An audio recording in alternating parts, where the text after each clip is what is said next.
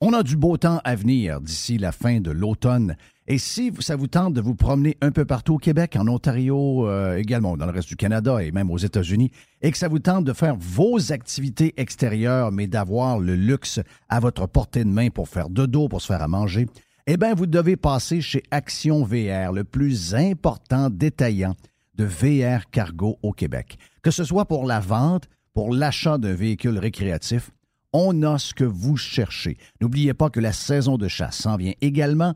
Vous aussi, voulez avoir un certain confort quand vous arrivez chez vous, dans votre maison, à l'endroit où vous allez être, et vous voulez de l'espace quand vous partez pour mettre tout votre stock, pour être bien équipé pour la chasse. Eh bien, Action VR est craqué pour vous recevoir et vous faciliter votre saison de chasse. Action VR, membre du groupe VR 185, Action VR, chemin Filto Saint-Nicolas ou actionvr.ca. Bonjour les pirates, c'est Stéphane Pagé, avocat. Je suis vraiment heureux d'être partenaire de Jeff et Radio Pirate.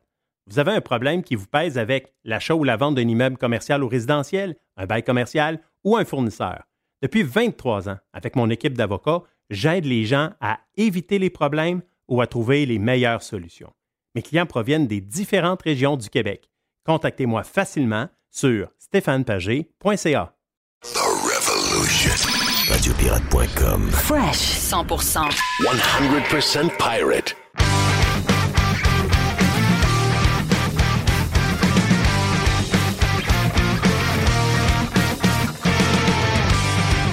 Mercredi sous le soleil, vous êtes sur Radio Pirate Live. On est euh, diffusé live sur euh, streaming. Streaming, c'est quoi? C'est comme la radio traditionnelle. Vous allez sur euh, TuneIn Radio. Avez-vous l'application TuneIn Radio? Vous l'avez pas? Vous devez l'avoir. Vous pouvez écouter plein de stations de radio à travers le monde. Je sais qu'avec les années, il y a des groupes qui se sont retirés de l'application, mais encore là, vous avez un choix immense de stations de radio à écouter. Puis, je vous dirais que c'est un must dans un téléphone. Mettons qu'on faisait la liste d'une vingtaine ou une trentaine d'applications à voir sur le téléphone. Je pense que euh, la euh, TuneIn Radio est une euh, application à voir absolument. Vous pouvez nous écouter également sur radiopirate.com. donc, à partir de midi à tous les jours, on est diffusé. Ça nous fait plaisir d'être là. Avant, bien sûr, on fait le podcast pour les membres de Radio Pirate Prime. On vient d'avoir Denise the Beautiful. On avait le Dodu qui est avec nous autres. Jerry fait un bout de On a jasé. On a fait toutes sortes d'affaires parce qu'on est en style et mode camping en ce moment dans notre studio qu'on a depuis euh, quelques années. Beaucoup d'histoires dans ce studio-là, juste vous dire ça de même, parce que euh, on le quitte. hier, on a, on a, avec notre chum Timé, on a déménagé le gros de l'équipement, euh, puis on aura des décisions à prendre à savoir est-ce qu'on a encore besoin de l'équipement qu'on avait besoin, qui il y a 15 ans était l'équipement révolutionnaire qu'un paquet de stations de radio rêvait d'avoir à travers le Canada on était euh, privilégié de l'avoir avec notre aventure avec XM euh, à l'époque. Et euh, quand on a terminé six ans après avec XM, ben, on, a, gardé l'équipement qui faisait qu'on était des années des années-lumière avant de, des autres avec une technologie en avance. Mais là, 15 ans plus tard, la technologie change rapidement. Puis, c'est à se demander si on va tout se donner cette misère-là. Donc, on a du gros thinking à faire pendant l'été. Mais juste vous dire que ce studio-là qu'on va quitter demain, c'est notre dernière demain pour un mois, ou à peu près, parce que c'est semaine de Pékin, c'est la, fête du Canada vendredi, congé, donc vendredi, samedi, dimanche, la météo semble, semble pas si mal en passant. Euh, ben, ça a été. On n'a pas été ici longtemps comparativement à notre autre studio qu'on avait de Radio Pirate, mais ça a été euh, probablement le studio le plus marquant de toutes, je dirais, les studios que j'ai fait euh, en radio dans ma, dans ma vie. C'est, un, c'est un studio dans ma maison. Euh, ça, c'est une première affaire. L'ergonomie. Oui. Les grandes portes patio. Oui. Euh, on s'est entendu, le petit green de golf. Euh, mais tu sais, l'ambiance ici, tu fais extraordinaire. extraordinaire. Oh, l'éclairage. l'éclairage. L'éclairage. la grandeur qu'on avait. sa perfection. La, manière qu'on avait. C'était. Oh oui, c'était vraiment. Donc, Malone me dit As-tu de la peine de quitter la maison parce qu'on quitte la maison en fin de semaine? Oui, j'ai de la peine. Je gère pas ça. Tu sais, je gère pas ma, ma gère pas, comment je pourrais dire, mes émotions de la même manière, mettons, que ma blonde ou que des filles en général. Les gars, on a toujours un peu plus de misère à gérer ça, mais oui, ça me fait de la peine. Et le studio en particulier, parce que c'est de ça qu'on parle, parce qu'on est à la radio, puis euh, vous nous avez suivis euh, pendant les deux, trois dernières années, pas mal plus que même les années d'avant, parce qu'il est arrivé ce qui est arrivé. Plein de gens nous ont découvert à cause de ce qui est arrivé aussi. Et ce studio-là nous a sauvé la vie. Je vais le dire de même, là. Ce studio-là nous a sauvé la vie parce que dans tout l'univers de merde dans lequel on était au Québec, ce studio-là nous a permis, puis je ne sais pas si on était toujours légal, je ne sais pas, je connais pas tous les détails des, des, lois, mais ça nous a permis à toi, moi, euh, Mr. White, nos collaborateurs, oui, ils, étaient souvent à distance. Ils étaient à distance. Mais souvent, ils pouvaient venir aussi. Donc, on a eu une vie, je dis pas quasi normale, mais on était dans un oasis un peu... Euh, regarde, moi, si j'avais été dans un bureau et que j'avais pas eu mon studio à la maison, et que la manière qu'on était installé, on aurait été obligé, toi puis moi, d'être pendant une couple de mois euh, très loin, tu aurais été chez vous, euh, Mr. White aurait été chez eux, on n'aurait pas été capable de livrer ce qu'on livrait là. on n'aurait pas été capable de faire ce qu'on a fait. Puis mentalement, ça aurait été extrêmement difficile. Donc, ça n'a pas été long, mais ça a été très intense dans ces studios-là. Je vais garder des souvenirs à jamais. Ça nous a permis de faire, euh, je dirais peut-être, euh, on a eu des bons bouts à la radio, on a eu des bonnes, des bonnes périodes, des bonnes séquences. Mais je dirais que la séquence COVID a été euh, probablement la plus intense. On était service essentiel. C'est ça que le gouvernement disait en réalité. Il y avait, il y avait des. ils n'ont pas reconnu longtemps. Là. non, non, mais je veux dire, dans le sens qu'on pouvait être ensemble pour travailler. C'est ce que je veux dire. Dans le sens qu'on n'était pas on n'était pas obligé de, autrement dit, d'être à distance. Dans le sens qu'on pouvait être ensemble. Oui, c'est ça. Par rapport à notre job, on pouvait le faire. Parce qu'il y, a des entreprises, ma blonde, moi, il a fallu qu'il vide le bureau. Oui, c'est ça. Les autres étaient obligés, il y avait tant de personnes au pied carré, il y avait toute une histoire. Mais eux autres, ils n'étaient pas comme service essentiel. Une patente, on s'entend-tu avec le décret, mais euh, du gouvernement.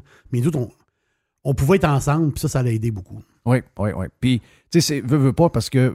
tu sais, nous autres, je ne sais pas combien il me reste de temps. Il me reste-tu 5 ans, il me reste-tu 10 ans à travailler, à faire ce qu'on fait là? Est-ce qu'on va. Euh, tu sais, il nous reste-tu 5-10 ans? Je ne sais pas, probablement. Mais quand je vais, quand je vais me bercer. Euh, tu te berces déjà? Je me berce déjà parce que dans la nouvelle maison qu'on a louée, il y a une chaise berçante que j'ai essayée en fin de semaine. C'est malade, m'a dire de quoi? Ça me rappelle des souvenirs de chez, de chez grand-maman. Ça nous rappelle. Euh, Chaque personne a un berceux dans sa famille. Oui. Quelqu'un qui connaît. Mais j'ai essayé ça en 20 semaines et j'ai eu la bouche ouverte tout de suite, tout de suite, suite. j'ai fait Wow! OK. Oui, c'est ça. Tu sais, ils sont modernes, sont toutes belles. Donc ça fait pas trop bonhomme. C'est vraiment un style, je sais pas trop quoi, là, les magasins très tendance. Donc, tu te berces là-dedans, puis tu fais Oh, dangerous. Mais quand je vais me bercer en regardant mon fleuve, parce que c'est là que je vais m'installer sur le bord de, de l'eau, euh, ces années-là vont. Ces, années-là ont été très dures. Très, très, très, très dures. Puis ça a été aussi la radio la plus difficile à faire que j'ai jamais eu à faire. Puis pourtant, on a eu des défis parce qu'il ne faut pas oublier de où on part. Quand on a commencé, on était des jeunes, on était des kids. Puis on faisait un peu tout ce qu'on voulait, comme on était un peu dans une chambre de hockey. Puis on a fait. On a appris, on a fait nos erreurs. Euh, on a fait ça sans comment je pourrais dire, on n'avait pas vraiment de but. on n'avait pas vraiment, tu sais, il y avait derrière l'idée, il n'y avait pas le but de concurrencer tel joueur qui était déjà présent, qui était dominant. On est arrivé là un peu comme, euh, tu sais, on n'avait pas de prétention et ça nous a amené à des endroits euh, parce qu'on avait, à, cause de ça, quand tu n'as pas de but, tu sais, quand, quand on dit pas faut que tu gagnes la Coupe Stanley, on dirait que c'est là où tu joues pour le mieux. Quand tu commets le, stress, oublie pas, tu m'avais promis qu'il faut que tu gagnes la Coupe Stanley. On dirait qu'il y a un stress, puis il y a quelque chose qui disparaît que tu n'es pas capable de créer.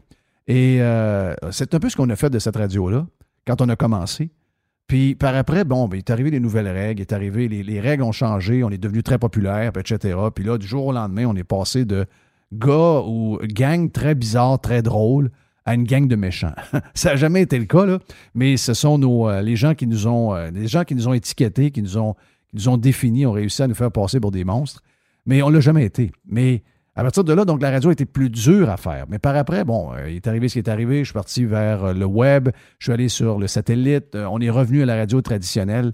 Mais si vous me demandez la radio la plus difficile qui a été faite, c'est la radio COVID la radio COVID, puis vous le voyez depuis ce matin, vous avez vu sans doute le jugement sur euh, Marc Lacroix, qui est un gars que, j'admire énormément, qui a été avec nous autres, puis qui a été, euh, qui nous a réconfortés. on avait besoin, parce qu'on s'était donné comme. Euh, on s'était pas donné de but, on s'était pas donné de but quand on a commencé à faire de la radio. au début de la COVID, on ne savait pas trop ce qui se passait.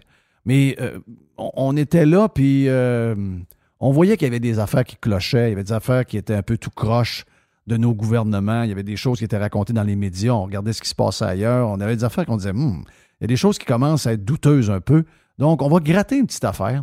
Puis en gang, euh, Jerry était là. Euh, Mr. White nous a, nous amené plein de chroniqueurs, dont Marc Lacroix. Marc était là quasiment. Ben, il était là tous les jours. Euh, Yann était là tous les jours également. Puis moi, je pense qu'au début, on a été les plus, euh, les plus positifs. Euh, on, trouver, toujours de trouver quelque chose pour nous donner un peu d'espoir parce que on avait une autre gang qui voulait nous enlever l'espoir. Il y a une gang qui voulait que demain soit pire qu'hier. C'était, leur but.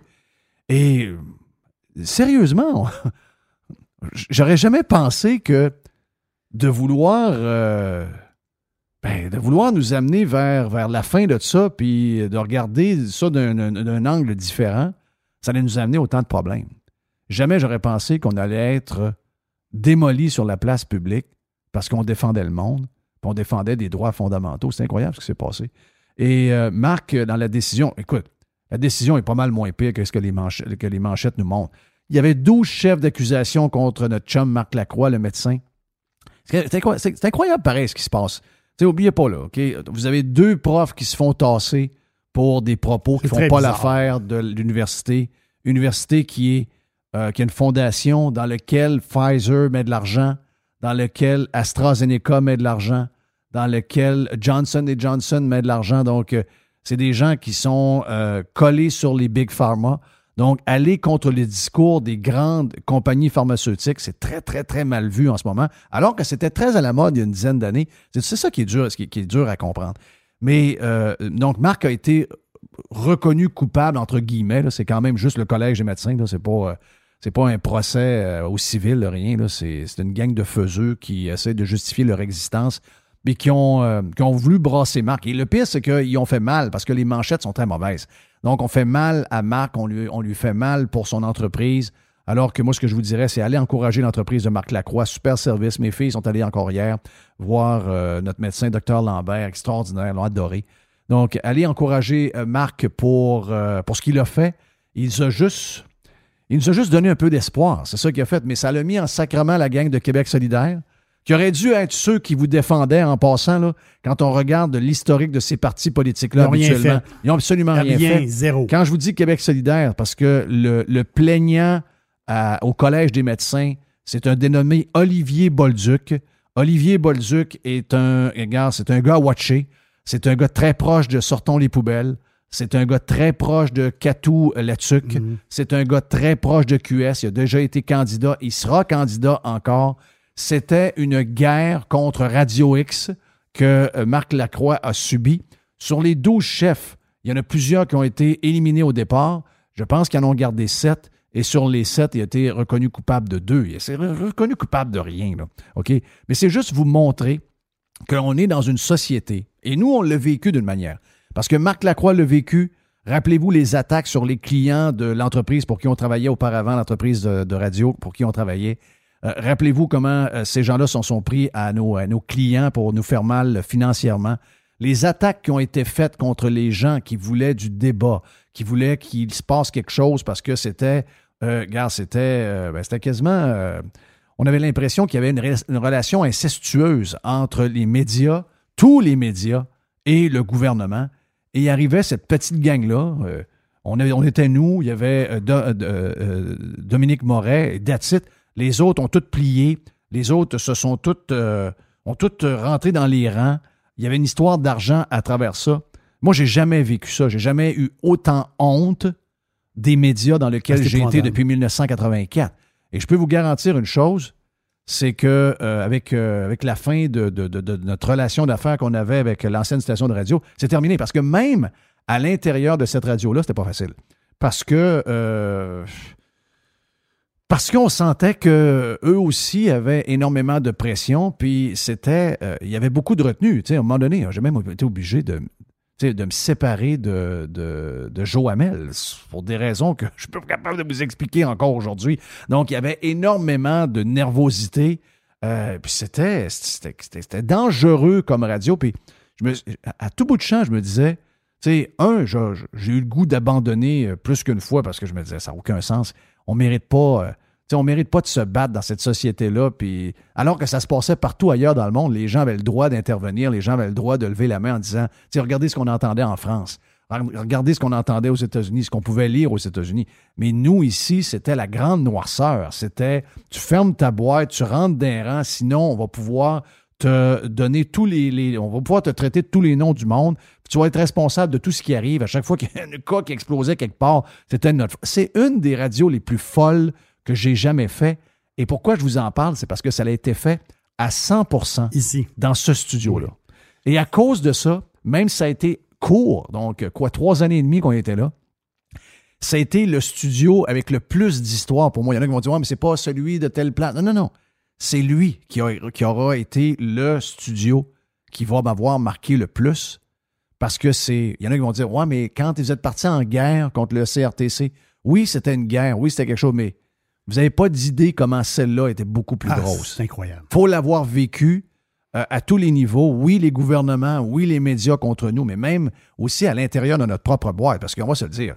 Tu sais, la- la- je l'ai déjà dit, là, je l'ai déjà dit, euh, j'ai déjà dit avant, puis je vais le redire ici. là. Euh, la raison pourquoi on a pu continuer de le faire, même si on était dans un genre de carcan plus, moins libre que peut-être vous le pensiez, la seule raison, c'est parce que la station de radio était la station de radio la plus payante du groupe. Si la station de radio était parmi un groupe, puis qu'il y avait cinq autres stations de radio aussi payantes que Radio X, Goodbye. Radio X n'aurait jamais pu Ça, se sûr. battre. Et moi, j'aurais jamais pu me battre. Je l'aurais fait. Je serais, je serais parti, je l'aurais fait sur le web, en podcast, euh, avec ce qu'on fait là.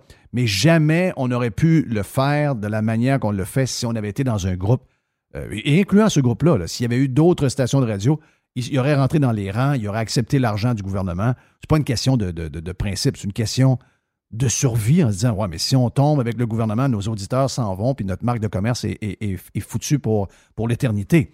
Puis c'est correct, là. Je veux dire, moi, je connais tout le, je connais tout comment ça fonctionne, j'ai aucun problème avec ça. Mais nous, les artisans, on avait à vivre avec ça. On avait à vivre dans un contexte où on savait qu'on n'était pas 100% baqué, on savait qu'il le faisait parce qu'il n'y avait pas vraiment le choix, mais on avait le vent d'en face, on s'est battu pour le monde. C'était une des radios les plus enrichissantes pour moi parce que je chantais vraiment que. Puis je sais, plein de gens nous le disent, puis euh, je veux vous saluer. Plein de gens nous écrivent, plein de gens que je rencontre, puis des gens, là, solides, là.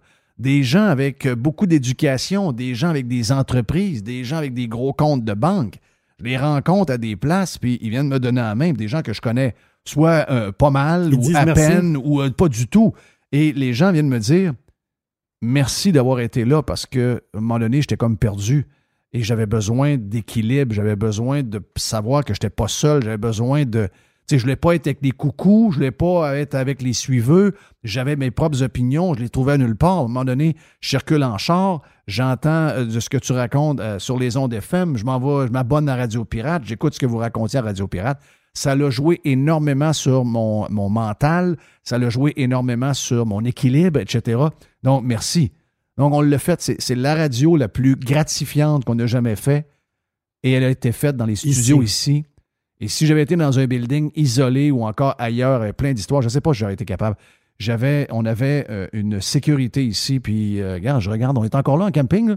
On n'a pas la même installation que d'habitude parce qu'on est comme avec des installations temporaires parce que le gros est parti, mais euh, c'est ça que je retiens de la place. C'est ça que j'ai, je vais Quand avoir énormément de souvenirs. Quand tu dis qu'au Parlement, ils parlent de toi, là, quasiment euh, une fois ou deux jours, c'est spécial. là. Très spécial. C'est c'est vraiment, c'est vraiment spécial. Il aurait fallu quoi? Il aurait fallu écouter la messe journalière, puisque c'était à tous les jours la messe. La Ah, il, y a messe. des- il y a tellement de gens qui se sont déshonorés. Je vois tellement des visages. Ah. Des gens qui se sont déshonorés. Il des aurait gens- fallu, Jeff, s'abreuver de toutes les paroles et Sans les- questionner et rien. les statistiques gouvernementales. Oui.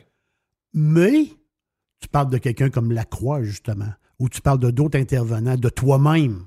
Ouais, les, deux, les, les deux profs d'Université Laval, là, je ne pensais Euh, pas aux exa- autres. exactement ça. Puis, de- mais on vit dans un monde. Eux autres, là, ils voulaient, autrement dit, nous, nous enfermer dans leur univers. C'est la même époque que, que la, que la messe du temps, là, que l'Église. Le problème, c'est que ailleurs dans le monde, Oui, t'as l'Internet, hein? On dirait qu'ils oublient qu'on a l'Internet. Oui. On s'est entendu, là, il se bout là, là. Et ailleurs dans le monde, aux États-Unis, en Europe, il y a des endroits dans le monde qui étaient comme en avance sur nous autres. Sur, tu sais, ils il étaient comme en avance. Et là, on voyait ce qui se passait là-bas et d'autres, on qu'on était, il y avait un genre de décalage. Donc, on pouvait sortir de l'information d'ailleurs, mais ça, cette, information-là, c'était vu comme, comme quelqu'un qui, euh, qui est hérétique. Là. Tu te dis, mais non, c'est un peu, là. Il se passe ça à telle place, ça en Angleterre. Alors, regarde, en Italie, c'est rendu comme ça. Fait que tu vas chercher de l'information comme ça. Puis ça, tu étais vu comme quelqu'un de, de malsain, en fait. Oui. compte. Une des choses les plus drôles de ce que tu dis, c'est c'est le texte du 23 euh, décembre euh, de la presse, de la presse. Isabelle Haché, à la veille de Noël, qui veut planter le patron de l'entreprise pour qui on travaille à ce moment-là, pour qui on est en contrat avec cette entreprise-là, veut planter le patron et pour le planter, pour le faire sentir mal, utilise des propos que j'ai tenus en ondes. Et euh, un des propos qui l'a complètement déstabilisé, ou elle, me condamne complètement, je dis, le 15 décembre 2021, peu importe ce qu'on fait, tout le monde va le pogner. Et elle a dit, c'est quelque chose de totalement irresponsable. Quelques jours plus tard, 2 500 000 à 3 millions de Québécois, masque d'en face, à longueur de journée, couvre-feu imposé le 31 décembre, Oui. pas capable de voir ses profs, ses proches, les restaurants fermés, les deux doses, trois doses, quatre doses. COVID à grandeur. COVID à grandeur. Jeff was right. Voilà. Donc, l'enfant de chienne à Filion avait raison encore une fois. Mais oui, mais c'était normal. On le voyait arriver. Ça prenait juste quelque chose. Tu avais juste besoin de des yeux pour voir ce qui se passait. Tu n'as pas besoin d'avoir un, un brain à 135 pour, pour voir ce qui est en train d'arriver. Mais je, je veux juste, en conclusion, sur notre discussion avant de parler avec euh, Yann Sénéchal sur Radio Pirate Live, on a également Anne Mercier qui va nous parler euh, du jugement euh, sur l'avortement un peu plus tard. Mais sais, pour euh, clore le sujet, c'est que lui, il a lu le jugement, donc on va parler avec lui. Mais moi, je veux clore sur ce que je viens de dire là parce que c'est quand même. C'est demain la dernière, là, mais garde, je n'avais pas planifié d'en parler de cette manière-là. J'avais pla- j'avais planifié de le faire demain, demain à la même heure. Mais euh, ça nous a permis de. Ça nous a permis d'accomplir des bonnes choses. Je suis extrêmement fier de ce qu'on a fait. Je suis tellement- extrêmement fier de ce qu'on a fait dans le contexte dans lequel on était. On est des vrais de vrais, on est des combattants. T'es un combattant. Marc Lacroix est un combattant. Yann Sénéchal est un combattant. Euh, Joe Hamel est un combattant. Frank le dédomiseur est un combattant. Tous ceux qui ont parti, Denis l'infirmier, tous ceux qui ont participé avec nous autres à nous tenir informés de ce qu'on n'entendait pas dans les médias corrompus du Québec qui ont baisé le gouvernement pendant deux ans et demi de temps. Il y a une chose, par contre. Autant je suis super. euh, tu sais, je suis euh, ben, satisfait, très satisfait de ce qu'on a fait, très fier de ce qu'on a fait. Que j'ai énormément de souvenirs dans ce studio-là qu'on va quitter dans la journée de demain, pour jamais, pour toujours, en fait. Euh, ça m'a quand même. Tu sais, moi, les gens m'ont mal perçu, m'ont toujours vu comme étant quelqu'un qui chiolait sur le Québec. Ça, les gens qui nous écoutent, parce qu'il faut, faire un constat pour l'améliorer. Oui, oui, on a l'air peut-être de chioler, mais la raison, c'est que c'était potentiel non atteint. De potentiel de gagner la coupe, tu te contentes de juste faire les playoffs et de sortir après quatre matchs de la première série. Je veux dire, à un moment donné, après 25 ans, 30 ans, 40 ans que tu es en vie, tu ne peux pas accepter ça. Tu veux que la place devienne la meilleure des places au monde. Tu veux gagner. C'est ça le but. La COVID m'a. La COVID m'a éteint. Tu sais, autant je suis hyper fier d'avoir d'être entouré de gens comme toi, d'être entouré de toute la gang, des amis qui pensaient la même chose. J'ai vu les vrais de vrais. J'ai vu les, mol- les, les mollassons. J'ai vu les losers, mais j'ai vu les fighters également. Mais malheureusement, avec ce qui est arrivé avec les profs, ce qui est arrivé avec Marc Lacroix, ce qui nous est arrivé, ce qu'on voit qu'il est impossible de débattre si tu n'as pas le discours ambiant, personne ne va te défendre. Excusez-moi, c'est fini. Ça, c'est triste. Mais c'est ça pareil. C'est. c'est... Oh, je ne dis pas que je vais quitter parce que mes racines sont ici. Puis euh, je, vais faire, je, vais prendre, mais je vais prendre mon trou. On va continuer de faire. Mais je veux dire, eh, Je- je vais- espérez oui. pas de temps, là. Parce que c'est plus sombre que jamais. C'est plus. Le malaise est plus qu'un pont qui shake. Le malaise est plus gros que des, des routes défoncées. Le malaise est plus gros qu'ils sont pas capables de couper le gazon le long des autoroutes. Le malaise est plus gros que des hôpitaux qui fonctionnent plus. Le malaise est plus gros que 150 000 personnes qui ont demandé à voir un médecin spécialiste qui attendent. Le, ma- le malaise est plus gros que de voir l'état de nos, de, nos, de nos écoles. Ça part de plus loin que ça. Et on l'a réalisé pendant la COVID de où ça part. Et ça, ça va être tough. Tough. Parce que la COVID, je comprends ce que tu veux dire. La COVID, le rideau est tombé. Exact. Donc, on l'a vu. OK? Puis la COVID, c'est relié à notre système de santé. Toute la bouffonnerie qu'on a eue, c'est relié au système de santé. Donc, la COVID, autrement dit, on l'a vu que notre système de santé était foutu. Exact. OK? Et là, on voit qu'on fait rien pour, pour ça.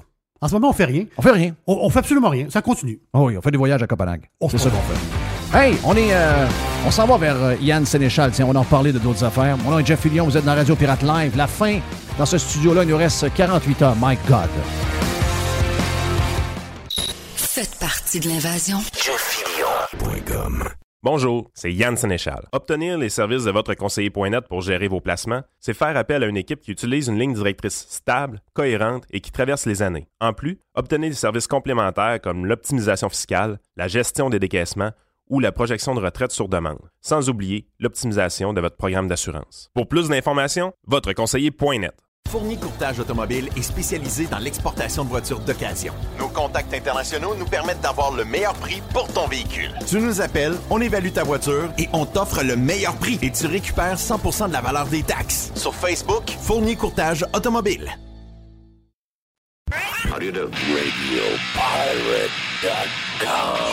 Radio Pirate.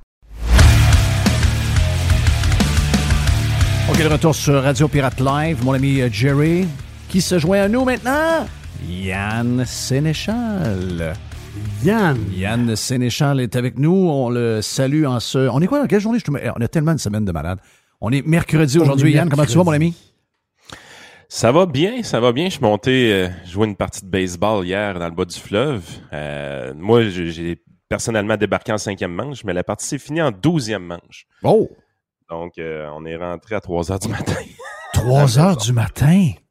Wow! Wow, wow, wow! Ça. Donc, euh, OK, donc la route, toute la patente, ah ouais, donc, c'est... Wouhou! Donc, ça va, On être une, ça va être une journée relaxe aujourd'hui, j'imagine. Euh, Ouais, pas mal. Hey, euh, plusieurs affaires à jaser. euh, je ne sais pas par où commencer. Écoute, commençons par commençons par quelque chose que je pensais pas te parler au mois de juillet ou presque, mais euh, on semble parti dans un mood COVID. Là. Et, et- et- il- il m'inquiète là, de ressortir euh, le docteur Boileau, la déclaration hier euh, à Copenhague de Christian Dubé. C'est épouvantable. Euh, puis, oh, je sais que les gens veulent plus qu'on en parle, mais là, c'est parce qu'il faut y watcher pareil. Ils sont, sont, sont, c'est des fous furieux. C'est des fous furieux. Ils sont. Écoute, euh, moi, je regarde ça, là. Euh, Il y a quelque chose qui revient à répétition qui est un peu euh, bizarre. C'est que l'endroit en Amérique qui semble toujours toucher le plus par toutes les petites vagues ou vaguettes qui arrivent, euh, soit de l'Europe ou etc., ça semble toujours nous.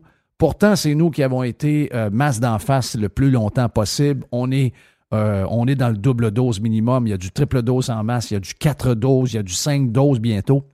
Et là, je vois les chiffres d'hospitalisation, toujours les plus élevés au Canada et de loin au prorata. Donc, ça, ça semble pas diminuer.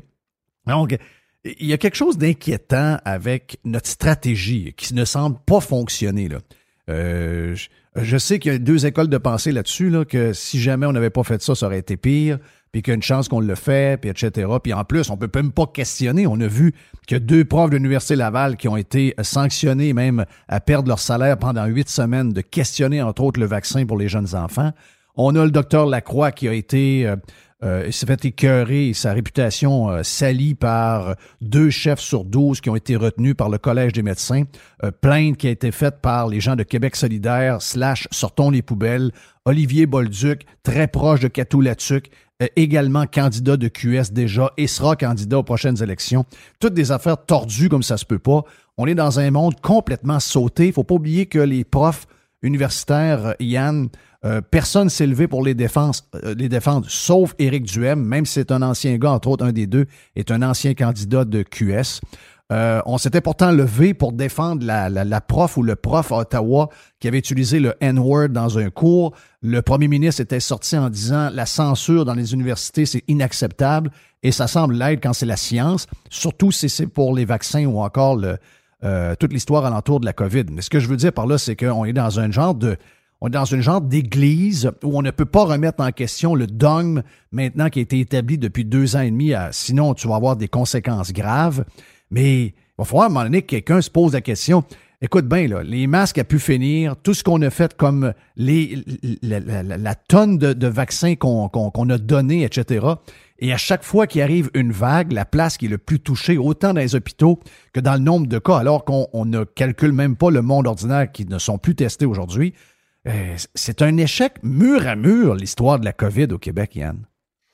Oh oui, ça c'est définitif. Juste euh, un point, le, vidéo de Christian Dubé, tu parles-tu du vidéo de TikTok dans le fond à Copenhague? Ça, euh, je ne sais pas si c'était TikTok. J'ai vu, j'ai juste entendu l'audio qui a été amené par Frank hier. On s'est fait un peu avoir avec ça, euh, dans le sens que c'est quelque chose qui est ressorti en novembre, octobre l'année passée, en 2021. Puis ça, ça, ça, a été présenté comme ça a été dit hier. Ah, OK. OK.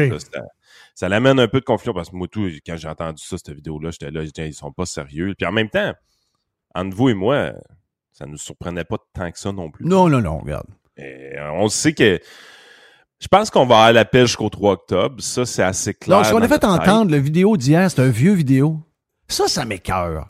Moi aussi. Ça, il y a un côté du, du web qui m'écœure. Ça, puis, m'a dire de quoi chaque fois maintenant. Puis, vois-tu, hier, moi, j'ai levé ma garde parce que je savais qu'il était à Copenhague, puis je savais qu'il avait le goût de parler. Puis euh, je me suis dit, ben écoute, avec ce qui se passe en Europe, c'est peut-être euh, peut-être vrai. Donc j'ai levé ma garde. Habituellement, par contre, je suis toujours en train de, checker quand est-ce que c'est sorti, mais c'est impossible de checker surtout. On peut pas, sinon on a juste 24 heures notre journée quand même. Ah, exactement. En même temps, on sait qu'il. Moi, je, je, sais que ma vie va être belle jusqu'au 3 octobre. Ça, je suis en même temps, tu regardes les Français et tu dis eh, pas eux autres, s'il vous plaît. Ouais. J'ai de la misère à croire, honnêtement, que ça peut marcher. Là. Je pense que Jerry capotait aussi hier là, quand il, Mais, hein. il, a, entendu ça. Puis avec Juste pour dire, la France, c'est que les masques maintenant, c'est pas les masques obligatoires. Mais quand vous rentrez dans une place, ils, ils recommandent fortement de porter les masques dans les espaces clos. Ben, si ça va jusque-là, moi, je vais bien vivre avec ça. Si on finit par comprendre que c'est de la recommandation qu'on a besoin, là, euh, écoutez, j'ai zéro, zéro, mais, zéro. Mais est-ce que, les, est-ce, que les, est-ce que les masques, est-ce que ça fonctionne? Non, ça fait cute. OK. Euh, non, mais c'est parce que si ça avait fonctionné, on n'aurait pas eu les dernières vagues. En tout cas, pas aussi fortes qu'on les a eues. Tout le monde le pogne. Là. Je veux dire, ce qui est un peu fascinant, là, j'ai des, des cas d'employés euh, dans des entreprises qui sont COVID présentement, puis qui l'étaient là trois mois, puis qui l'étaient là un an, là, ils commencent à en avoir. Avec là, maintenant, tu dis crime, c'est. Si on n'est pas pogné ça trois fois par année, je m'excuse, pas vivable, là, avec des, des mesures, puis des recommandations, puis tout. Là. Il faut juste. faut juste prendre pour acquis qu'on va pogner ça souvent, puis que c'est tout. Là. Moi, écoute, je suis tellement plus rendu. C'est tellement de l'acquis pour moi, personnellement, que cette maladie-là fait partie de nos vies, que on dirait que j'ai hâte que tout le monde arrive là. Ouais, mais ben, ben, la majorité des gens sont rendus là. Sauf que c'est pas nous autres qui décident, c'est les gens qu'on va réélire probablement. C'est, pas, mais il y a encore beaucoup de monde qui se teste, Jeff. Il y a encore beaucoup de monde qui, qui s'absente du travail pour ça, pour s'isoler, même s'ils sont pas ben des Oui, c'est sûr, ils ont des vacances. Euh, ça, ça va arriver tant et aussi longtemps qu'on va donner des congés aux gens qui. Ils veulent avoir la COVID. Ben oui, ils veulent avoir la COVID. Oui, il faut le dire, c'est ça. Tu vas avoir des congés. C'est humain, il faut croire. Ben euh, oui, c'est humain. Mais ça. demain matin, là, t'enlèves. Si quand tu dis, bon, ben, quand tu, si tu pognes la COVID, c'est des congés dans ta banque de congés, puis euh, tu vas avoir moins de vacances, ben, excuse-moi, là. Demain matin, la majorité ne se teste plus, là. Là, j'ai la COVID, puis j'ai oublié mon ordinateur au bureau. Ouais. Paye-moi de ma semaine. Ben, ça ressemble à ça pas mal. Il n'y a, plus de programmes gouvernementaux présentement. Il y avait un petit programme là, que les gens pouvaient avoir une semaine payée par, mm. le fédéral, tout ça. Ça, c'est fini. Euh, ouais, mais les, les, employeurs sont, sont fourrés. Il faut qu'ils le fassent pareil. Ouais, C'est à cause du manque de main-d'œuvre puis tout ce qui se passe. Donc là, euh, ouais, mais mon chum, lui, il travaille pour telle autre euh, plomberie, puis euh, quand il manque pour la COVID, Exact. il paye, etc. Donc, euh, sinon, on m'en aller chez l'autre. Ils se font menacer tout le temps. là. C'est ça qu'il faut qu'il arrête, en fait. Euh, puis on n'a pas, on n'est pas sorti du bois parce que justement, les employeurs n'ont pas le gros bout du bâton. Fait que, tu sais, on, on sait que les politiciens vont réessayer, on sait que les médias vont. L'acteur présentement qui veut nous revoir dans nos maisons, c'est pas tant les politiciens que les médias. Euh, eux autres, ils veulent nous, nous garder enfermés. Ils veulent nous scotcher sur le, le média de merde. Là. Euh, ça, c'est assez évident. Puis ça, c'est ce qui est le plus dangereux parce que quand tu arrives puis tu regardes l'attitude des gouvernements un peu partout sur la planète par rapport aux médias, tu as, vraiment l'impression qu'ils veulent tellement leur plaire qu'on a donné une tonne de pouvoir à ces entreprises médiatiques-là, puis ils font ce qu'ils veulent avec nous autres. Puis c'est pas des gens très bienveillants, euh, honnêtement. Euh, nous enfermer dans nos maisons sont bien à l'aise avec ça, surtout si c'est pour qu'on puisse écouter le poste de TV puis écouter le publicité. Là. Exact. Euh, fait que, tu sais, à un moment donné, tu es là, tu te dis, crème, mais c'est quand est-ce qu'on va avoir des politiciens qui vont qui vont s'en foutre un peu de ce que les médias disent? Puis c'est là, tu sais, je pense qu'Éric Duhem nous montre quand même qu'on a de quoi avec lui. Tu sais, euh, on a tou- tou- toujours la crainte avec Éric Duhem. Ah, c'est beau, il, est- il aspire un peu à l'opposition. Non, donc mais là, Mario Dumont lui dit ce matin. Mario Du- Dumont lui dit ce matin, il passe plein de Ah recommandations parce que Mario Dumont, c'est un genre de conseiller pour tous les partis politiques. Donc, il se donne ce mandat-là, lui. Il est fort. Il, est- Hey, il se prend plus bout de la merde. Là. Enlevez-les de la TV à tous les jours. Le gars est rendu qu'une grosse tête. Lui, il dit à tout le monde comment faire pour améliorer euh, leur patente. là. Puis il dit à Eric Duhem, il faut qu'il arrête d'être fâché. Il faut qu'il arrête, faut qu'il prenne le temps d'être plus positif, etc. Sacrement, comment on fait pour être positif en ce moment? Ouais, mais eh, Jeff, c'est tellement malhonnête. Mario connaît personnellement Éric Duhem. Tu connais Éric Duhem, je connais Éric Duhem. Y a-tu un gars moins positif que lui la planète? Là? Ben, voyons, c'est Eric, c'est. Eric, c'est pas un gars stressant, c'est pas un gars. euh, écoute, il, fait juste dire ce qui se passe. Il est, pas, pas en train de créer rien. Il est en train juste de parler de ce qui se passe. Il touche bien pas pour faire semblant que les profs n'ont pas été euh, sanctionnés puis que leur paye n'a pas été coupée pendant deux mois de temps. Donc, quand il fait cette intervention-là, ou quand il est questionné sur l'avortement puis il répond, ben sacrement, hein. Il répond, il se fait attaquer, il, il essaie de le mettre dans un coin, il essaie de le peinturer dans un coin. Il est toujours bien pas de négatif quand il fait ça, au contraire. Mais c'est vers là que je m'en allais justement par rapport à l'avortement. Moi, je trouve que ce qui est intéressant avec Éric Duhem, puis c'est ça qui, qui est le plus déplaisant pour les médias, c'est qu'avec Éric Duhem, ils sont pas capables de contrôler ses actions, sont pas capables de... Parce que c'est vraiment facile, les politiciens d'aujourd'hui. Ils ont tellement pas de colonne Ils ont tellement que peur. tout ce que tout ce que tu fais, c'est que tu dis, écoute, cette personne-là dit telle chose, ça n'a pas Ouais. d'allure, nanana, ils vont pogner cette personne-là, ils vont la sacrer en dessous du bus. Oui. L'une après l'autre. Oui. Sans arrêt. Clac, clac, clac. Fait que ça se ramasse avec plein de politiciens sans couleur, sans odeur, sans saveur, qui disent à peu près toute la même chose. Puis c'est tout le discours médiatique qui est dit, qui est répété, parce que le politicien normal présentement au Québec, il, il sort le matin, il liche son doigt, il, il le met dans les airs, puis il essaie de, de savoir dans quelle direction le, le vent pousse. Puis il s'en va dans cette direction-là pour être sûr euh, de pas frustrer personne. Éric Duhem, il arrive, il présente un candidat qui est pas à l'aise avec l'avortement, qui le dit ouvertement. Il dit non, je le garde, ce candidat-là. Sa position est claire, je le savais, il n'y a pas de problème, vis bien avec, j'aime la liberté d'expression, je veux qu'il reste. Puis il va le répéter, puis il va le répéter, puis il va le répéter, puis les médias, ils aiment pas ça. Ils veulent, ils veulent voir Éric Duhem prendre Roy Epen puis le crisser en du bus. Là. Ils veulent tout faire C'est ça. ça. Il veut ça, il le fera pas. Mais il le fera pas. Il le fera pas. Fait que ça, c'est, ça, c'est le genre de politicien qu'on a besoin, en fait. De gauche ou de droite.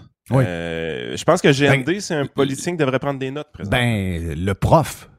Le prof universitaire. Le prof universitaire, là, qui, qui, est un, qui est un genre de bio, je sais pas trop quoi, qui est un scientifique. La Patrick première gang qui devrait le défendre, c'est sa gang. Ils l'ont jeté, ils l'ont abandonné comme un moins que rien. Et celui qui le défend, c'est Éric Duhem. Ça fonctionne pas, les amis. Ça fonctionne pas. Euh, Mais comment vous sentez quand vous êtes à l'intérieur d'un parti politique en ce moment puis que vous voyez que vous êtes abandonné quand les médias sont outrés sur quelque chose? Tu viens de le dire, tu fermes ta gueule, t'as la, langue de bois, tu, tu dis rien. Donc, tu crées rien, tu provoques rien, puis c'est là que ça tourne en rond, puis qu'on a le, le bilan qu'on a, c'est-à-dire qu'il n'y a plus rien qui, qui, qui, qui marche nulle part. Tout le monde a peur de dire ou de demander ou de faire quelque chose euh, qui a de l'allure. Donc, euh, non, je pense que je pense que notre ami Eric est, est, pas mal tout seul là. Puis ils vont, ils vont voir que. J'ai comme l'impression que l'automne nous amène quelques petites surprises. Puis veut, veut pas. Tu sais, il y a quand même. Cette histoire de COVID-là. Euh, peu importe que l'audio d'hier n'était pas, était pas récent, on se fait avoir par une vidéo TikTok, mais avec l'intervention à 11h30 aujourd'hui, euh, il y a donc depuis il y a, quelques minutes, qu'est-ce qu'il nous a fait euh, le, docteur Boileau, juste de revoir la face du docteur Boileau tantôt dans la TV, de Jerry, ah. euh, on va se le dire, là, c'est, comme bizarre. Mois, mois de juillet, tu dis, mais ça, là, chaque fois qu'ils vont faire ça, ils vont nourrir Éric Duhem. Parce que là, ils vont le nourrir de toutes les manières. Ils vont le nourrir avec le prix de l'essence, ils vont le nourrir avec, avec, avec tout, ce qui, avec tout ce qu'ils font finalement, sont en train de nourrir, peu importe le sujet il aide Éric Duhem. Ça, c'est la, bonne nouvelle. Hey, je veux t'amener vers quelque chose avant euh, que tu n'avais peut-être pas dans ta liste, mais je vais m'en aller l'autre bord de la flaque euh, vers la guerre avec euh, la, réunion du G7 et toutes les histoires qui sont arrivées avec l'Ukraine. Je, sens beaucoup de, je sens beaucoup de, Canadiens un peu écœurés de tomber. Parce que là, on a un des plus grands. Si vous avez, mettons, un organisme de bienfaisance, OK, vous avez, mettons, Centraide. Moi, je vous le dis, le gars que vous devez engager, donnez-y 5, millions par année. Le gars que vous devez engager pour votre organisme, c'est le président de l'Ukraine. Zelensky? Zelensky, c'est. J'ai jamais vu quelqu'un ramasser autant d'argent. Euh, il réussit à manipuler tout le monde. Il faut dire que des faibles comme Trudeau, il y en a plusieurs dans les grands pays du monde. Il n'est pas le seul. Il n'est pas le seul woke de la gang. Euh, quand tu es rendu que Boris, le fripé euh, qui couche habillé, Johnson, nous dit que si Poutine était une femme, il n'y aurait pas de guerre. Ça veut dire quand même. on s'en va, on, est rendu loin. Euh, mais ce gars-là ramasse. Et là, il a dit, il a dit il y a quelques minutes, il a dit, ben, peut-être quelques heures, il a dit euh, J'ai besoin de 5 milliards par mois pour pouvoir me battre contre la Russie. 5, 5 millions. 5 milliards. Il veut 5 milliards par mois. T'as peu, t'as peu. J'ai le. C'est Walter Bloomberg. Je vais juste aller le voir, là, être sûr que je donne le bon Je l'ai, je l'ai, je viens de le pogner. Ah c'est Bloomberg qui l'a dit. C'est 5 milliards par mois pour se défendre et se protéger. Et là, tu as Trudeau qui a donné, euh, je ne sais pas combien, comment on est rendu. Je pense qu'on est rendu à pas mal d'argent. Mais hier, il a encore allongé plusieurs, euh, une centaine de millions de dollars. Euh, le, monde est. Le monde n'embarque plus, là. Je veux dire. On comprend, on a des images qu'on n'aime pas, là. Je veux dire, on n'aime pas, on n'a pas, on pas aimé l'histoire du centre d'achat, les Russes disent que c'est pas eux autres, que ce serait arrangé avec les Ukrainiens. Je sais pas c'est quoi patente. Là. Je, je fais attention à la propagande d'un côté comme de l'autre. Mais euh, je comprends que les gens veulent que la guerre finisse. C'est écœurant de voir qu'il y a des décès. C'est écœurant de voir qu'il y a des, des, des, civils qui sont pognés là-dedans. tout le monde, tout le, monde a, le cœur ouvert avec ça. Mais il y a un genre de manipulation politique en ce moment puis justement, les leaders woke à la Trudeau tombent dans le panneau à chaque fois qu'ils rencontrent ou à chaque fois qu'il y a une vidéoconférence. Ça sort le 50 millions, le 75, le 125 millions. My God! Ah, écoute, la réalité, c'est oui, ça, ça écarte probablement une partie de la population canadienne, mais moi, j'ai l'impression que le calcul politique derrière ça, il faut jamais oublier, on a une grosse diaspora euh, ukrainienne au Canada. Euh, puis j'ai l'impression que c'est vraiment une séduction envers ces euh, voteurs-là potentiels, la raison pourquoi on fait ça. Est-ce qu'ils sont euh, les Ukrainiens du Canada, ce qui sont, sont, dans l'Ouest, sont plus conservateurs habituellement, eux les deux. je pense que ça, va vraiment dans les deux parties. Parce que tu regarderas que les conservateurs ont sensiblement le même discours oui, je sais. Ben, les républicains aussi. Oui, exact. Oh, oui. Euh, fait que c'est, c'est, une question de vote avec un politicien. C'est, ça part tout de là. Il n'y aurait aucun Ukrainien au Canada, là, puis il n'y aurait pas une scène qui sortirait de site. Là. Euh, c'est, c'est un peu un show médiatique, mais c'est surtout aussi euh, les électeurs ukrainiens, canadiens qu'on veut qu'on veut séduire. Je vais de mémoire le chiffre, là, mais on n'est pas beaucoup au Canada, on est 33, 35, 36 millions à peu près. Je pense que c'est 1,3 million la diaspora ukrainienne au Canada. c'est, c'est, c'est très, c'est vraiment pas négligeable mais c'est notre argent qui, qui revole là-bas. Puis, tu sais, donner de l'argent à Zelensky, j'espère que vous ne pensez pas sérieusement que ça va vraiment aider à l'effort de guerre. Ben non. Euh, je suis pas capable de le prouver, là. Je suis pas capable de le prouver. Envoyer mais... du stock, c'est une chose, mais de l'argent. Ben voyons. Oubliez ça, là. Ça se rendra pas aux soldats, là. La ministre des Finances, sa mère est ukrainienne. Ouais, c'est ça. Christia Freeland. Mm c'est ça. Il y, a, une patente. Il y a, ils ont un lien émotif. Mais il faut dire qu'il est émotif à longueur de journée. Là. Ah oui. C'est sans patente avec, euh, avec Trudeau.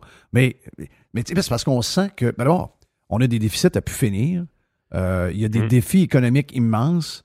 moi, je, tu vois l'argent voler, tu te dis, my God, euh, il y, a- y y un bout que je, que je- que je- En fait, j'ai de la misère à comprendre. Je sais plus ce qui se passe. Imaginez-vous, nous autres, on suit ça un peu, c'est notre job. Monsieur tout le monde, quand euh, il se fait dire, il n'y a pas d'argent pour... euh, on n'a pas d'argent pour les euh, logements sociaux, on n'a pas de ci, on n'a pas de ça. Nos routes sont défoncées. Ouais, on manque de budget. on manque de- Ouais, mais là, peu. Tu me dis manque de budget à 3 heures, puis à 4 heures et quart, tu donnes 100 millions à quelqu'un, puis qui te le demande en 5 minutes, c'est fait, c'est réglé. Tu y envoies. Tu prends ça où? Tu n'avais pas il y a 5 minutes. La misère à comprendre le concept de l'argent, même à un point tel que je me demande, est-ce qu'il vraiment il envoie 100 millions de dollars à l'Ukraine ou c'est juste un communiqué avec euh, du faux argent qui ne se rendra jamais? Ben, c'est sensiblement pareil, le même principe qu'Éric Kerr qui veut développer l'info nuagique pour Oui. 325 millions. là. My God. Les chiffres veulent plus rien dire pour ce monde-là. Hey, c'est qui qui arrive avec un 325 millions pour développer l'info nuagique? Il n'y a pas de maudite compagnie d'informatique qui va être choquée de ça. là. Mais je veux dire, come on. Êtes-vous sérieux? Là? Oui, un État qui développe son propre réseau info-nuagique alors qu'il y a des compagnies qui sont spécialisées là-dedans. Notre Dropbox, ça va Qu'est-ce être la boîte bleue.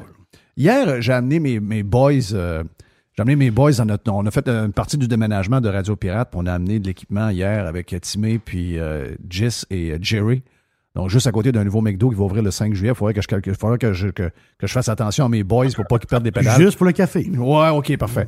Mais, euh, tu sais, en face, il y avait un local libre. Vous avez regardé dans le local en face. Il y avait quoi dans le local libre en face, Jerry? Il y avait des. euh, ben, c'est comme des tuiles, là, des, des, Ben, il y avait des, euh, des comptoirs. des comptoirs en, granit. En granit euh, ou peu importe, là. Puis, tu avais des armoires. Des, des armoires, puis il y avait comme du. Ça, c'était un chum à moi, qui a une compagnie de construction qui était écœurée. Il avait l'impression de se faire voler par ses fournisseurs, ses, ses cuisinistes. Lui, il faisait des maisons, fait des condos, puis il dit Sacrement, il me charge tellement cher. Check bien l'idée que j'ai. Je vais m'acheter une compagnie d'armoires, puis je vais devenir un fabricant d'armoires. Qu'est-ce qu'il y avait dans la porte? Il était fermé pas mal. OK, c'est fermé. Sais-tu pourquoi? C'est parce que c'est pas ça qu'il fait, lui, des, euh, des armoires. On peut pas être bon dans tout. là. Voilà. Non. Ben, ça s'applique au gouvernement, je vois le vert. Ça s'applique au gouvernement, ce qu'on vient de dire là. Ils l'ont ils l'ont essayé dans un paquet de domaines. Ils opèrent les, ils opèrent les hôpitaux. C'est le bordel. Vous avez vu le nombre de personnes qui se cherchent, un- le nombre de demandes pour voir un médecin spécialiste. On est 750 000 demandes dans le backlog, Oui. en arrière. là. Je veux Hey, dire, c'est- comment on peut Ils tolérer disent, ça? ils disent un an, mais en réalité, c'est beaucoup plus. Ben que oui, ça, c'est beaucoup plus que ça. Il y a du monde qui va mourir avant Ben le oui, médecin. ben oui, ben oui. Tu sais. Le système c'est est sauté. gênant. Là. C'est gênant, c'est gênant. Puis des... Éric Kerr est là, lui, puis oh, il s'en va. je- Puis, sais-tu quoi? Le journaliste ne posera jamais la question qu'on vient de poser là. hein, mais c'est pas ta job de faire de l'info nuagique. Ah non. Ça, va- ça va être un désastre monumental. La, la commission Charbonneau pour l'informatique, elle arrive quand? là? Oui.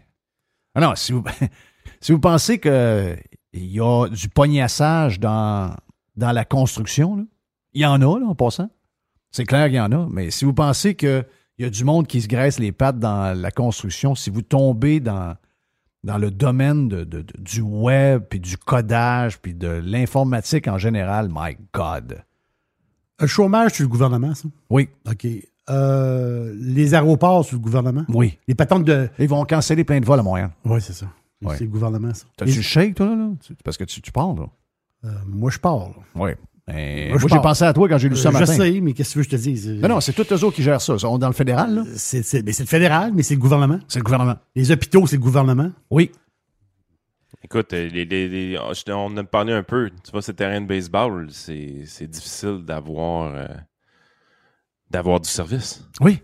Et puis rien. Ils sont même pas capables de faire des lignes droites sur un terrain de baseball. Ils sont pas capables de mettre la poudre blanche. Écoute, j'ai un de mes chums que je connais, il est mort, là, blond, était bon là-dedans, sacrément. Des grandes lignes de poudre, là. Il peut te faire ça ben, ben, ben, là. Droite, droite, droite. Oui, oui, oui. Thank you, Yann. Hey, Yes. passe un bon été, mon ami. Merci d'avoir été là euh, tout le printemps. Puis euh, le début de l'été, ben, ben, ben. euh, on mérite de, de décrocher un peu euh, cet été, puis on se reparle au mois d'août, mon ami. Yes, salut. Salut, Yann Sénéchal, votre conseiller.net. Tiens-toi, tiens-toi. Hey, vous êtes sur Radio Pirate Live. On est mercredi. On vient. Partie de l'invasion. Bonjour, c'est Yann Sénéchal. Obtenir les services de votre conseiller.net pour gérer vos placements, c'est faire appel à une équipe qui utilise une ligne directrice stable, cohérente et qui traverse les années. En plus, obtenez des services complémentaires comme l'optimisation fiscale, la gestion des décaissements ou la projection de retraite sur demande, sans oublier l'optimisation de votre programme d'assurance. Pour plus d'informations, votreconseiller.net. Salut, CMC. Et Justine. Papa, il aime pas le café, mais nous, oui. On a découvert la brûlerie Europa de Cap-Rouge. Leurs 27 variétés de café sont super bons et sans amertume, même les plus corsés. Si vous êtes à Québec, vous pouvez déguster leur café sur place. Si vous êtes de l'extérieur, essayez la boîte découverte pirate qui comprend quatre sortes de café afin de goûter et trouver votre café préféré sans vous déplacer. Mentionnez que vous êtes pirate et obtenez 10 de rabais. Ils ont aussi des capsules pour votre Keurig et votre Nespresso. Brûlerie Europa. Commandez en ligne à brûlerie-europa.com. Thanks for listening to Radiopirate.com. Radiopirate.com. OK, de retour sur Radio Pirate Live. Euh, beaucoup de stock aujourd'hui, en ce mercredi. C'est l'avant-dernière de la saison. On a mis euh, Jerry. On est, euh, on a parlé pas mal cette semaine, mais de toute l'histoire sur l'avortement. La raison pourquoi on en parle beaucoup, c'est que c'est quasiment devenu au Québec un plus gros sujet d'actualité que ça l'est même aux États. Aux États, je ne dis pas qu'il n'y a pas de gens qui, qui en parlent, c'est pas ce que je dis. là. Mais ici, on a tendance à, ramener les sujets d'ailleurs ici. Bon, on les amène pour nous, puis ça nous permet aussi de probablement de pour beaucoup de monde de- de- de- de- d'utiliser quelque chose. Mais en- les politiciens, surtout. ben, les politiciens, oui, beaucoup. Puis beaucoup d'anti-américains utilisent ces affaires-là pour euh, casser du sucre. Puis surtout de désinformer parce que c'est souvent un peu tout croche. Puis moi, depuis la, la- la première. Je, je je ce que j'ai fait cette semaine, c'est que j'ai essayé de lire des résumés du, euh, du, euh, du jugement. Puis en même temps aussi de regarder l'historique de toute la, toute la patente. Parce qu'il y a beaucoup d'histoires. Ça date, ça date pas d'hier, cette histoire-là. Et euh, de où on part, puis comment on a fait pour arriver jusque-là. Fallait, fallait- c'est ce que j'ai fait cette semaine, juste pour voir. Mais euh, c'est incroyable comment il se raconte à peu près n'importe quoi. Et moi, une chose que je retiens, c'est. euh, pour, moi, c'est un, c'est un- c'est un pas par en avant pour la démocratie. On est des démocrates. On est, on est des démocrates dans le sens avec un grand D. là. On veut avoir le pouvoir. On veut que ce soit nous qui décidions, puis qu'on envoie des gens qui vont nous représenter avec les choses qu'on veut qui se passent dans notre coin, dans notre entourage. Et ce jugement-là, je trouve que c'est une très bonne nouvelle. C'est pour ça que j'ai intervenu à un moment donné, je pense qu'un des premiers tweets que j'ai fait, c'est sur euh, Madame Chose, là, qui a fait euh, la, la Madame de, de- de De- Télé-Québec. là. Euh, Madame. euh, De, euh, de Télé-Québec, tu parles? oui, la Madame de Télé-Québec. là. OK. Euh, on a parlé hier, là, la, la Madame qui avait fait le livre, euh, Mr. White, le livre, le livre. OK, oui, oui, c'est Madame, euh, Madame Bazot. Madame Bazot, voilà. J'ai bien de la misère avec les noms, moi. Oui. Madame Bazot, euh, ben, moi j'étais revenu là-dessus, puis euh, j'ai dit, elle, elle disait que c'est un grand recul pour la démocratie aux États-Unis. C'est pas un grand recul pour la démocratie aux États-Unis. Au contraire, c'est c'est tout le contraire. C'est- C'est un grand pas de plus pour la démocratie parce que maintenant, ça s'approche des citoyens, les citoyens vont pouvoir élire des gens qui vont représenter leurs valeurs, tout cas dans ce dossier-là, et ça devrait être la même chose partout, mais je ne vois que des gens qui racontent à peu près l'inverse. Euh, Maître Hans Mercier a lu le jugement au complet. Quand Est-ce- même. Est-ce que je suis dans le champ, euh, Maître Mercier, avec euh, ce que j'ai pu lire au départ quand c'est sorti, ou une fois qu'on lit le jugement au complet, je suis dans le gauche complètement? Ah, écoute, absolument pas. Tu as tout à fait raison. Euh, et c'est ça, c'est depuis que les chartes sont en vigueur, puis Mathieu Bocoté en avait parlé beaucoup quand il y avait eu la question euh, des, des- de, de- l'interdiction des ports de signes religieux ici au Québec, de dire qu'il appelait ça le gouvernement des juges. Parce que vous allez voir souvent dans les jugements, et c'est le cas un peu qu'on voit dans la Cour suprême aux États-Unis, que des juges vont venir dire notre job, c'est pas faire de la politique, c'est pas de faire de la moralité, c'est de faire du droit. Notre job, c'est de dire qu'est-ce que la loi a dit. C'est pas de faire la loi. Le job de faire la loi, c'est au gouvernement que ça appartient, c'est aux élus. C'est ça une démocratie. Et ce qu'on dit, c'est ça dans la Cour suprême, c'est qu'on dit on a souvent voulu jouer aux juges sur la question de l'avortement, puis eux disent c'est dans la cour des du peuple. Premièrement, parce que même moi, quand j'ai lu le résumé, j'ai fait un premier commentaire un peu comme toi, puis là, après ça, j'ai j'ai fait comme moi le résumé. C'est pas si exact que ça. Quand tu lis la décision, tu fais comme. Écoute, ça a 213 pages là, pour que les gens comprennent bien. Là. Oui. De là. Tu sais, c'est pas des affaires garochées en l'air par des oiseaux qui sont des intégristes religieux, là. Avec beaucoup de respect pour les, les clowns qui disent ça, là. C'est un jugement de neuf juges de la Cour suprême. Parce que ça, c'est une autre chose pour que les gens comprennent. Les cours d'appel puis les cours suprêmes, c'est pas un juge tout seul qui décide. Parce que c'est des choses trop importantes. Au niveau, et il y a ce qu'on appelle, là, je vais vous faire un petit cours, un crash course euh, de, droit quand il y a une décision qui est rendue par un banc comme ça de neuf juges, il y a ce qu'on appelle des concurrences et des dissidences. Parce que la décision est rendue par quatre juges sur neuf. Là, tu dirais, ouais, mais c'est pas la majorité, donc c'est pas bon. Sauf que tu as deux juges sur neuf qui, qui ont une concurrence. Une concurrence, que c'est, c'est de dire, on est d'accord avec la décision, on n'est pas nécessairement d'accord avec le résultat ou les motifs. Donc, c'est pas une, pure majorité, si on peut dire. C'est une majorité avec concurrence. Et une dissidence, ça, c'est vraiment les juges. Il y a trois juges qui ont dit, nous, on n'est pas du tout d'accord avec la décision des juges majoritaires. Et voici pourquoi. Et quand il y a une dissidence, ça rouvre la porte à des avocats pour venir dire, écoutez, il y a des choses qui ont changé, puis nous, on pense que la, Cour devrait rendre ce que la dissidence a dit.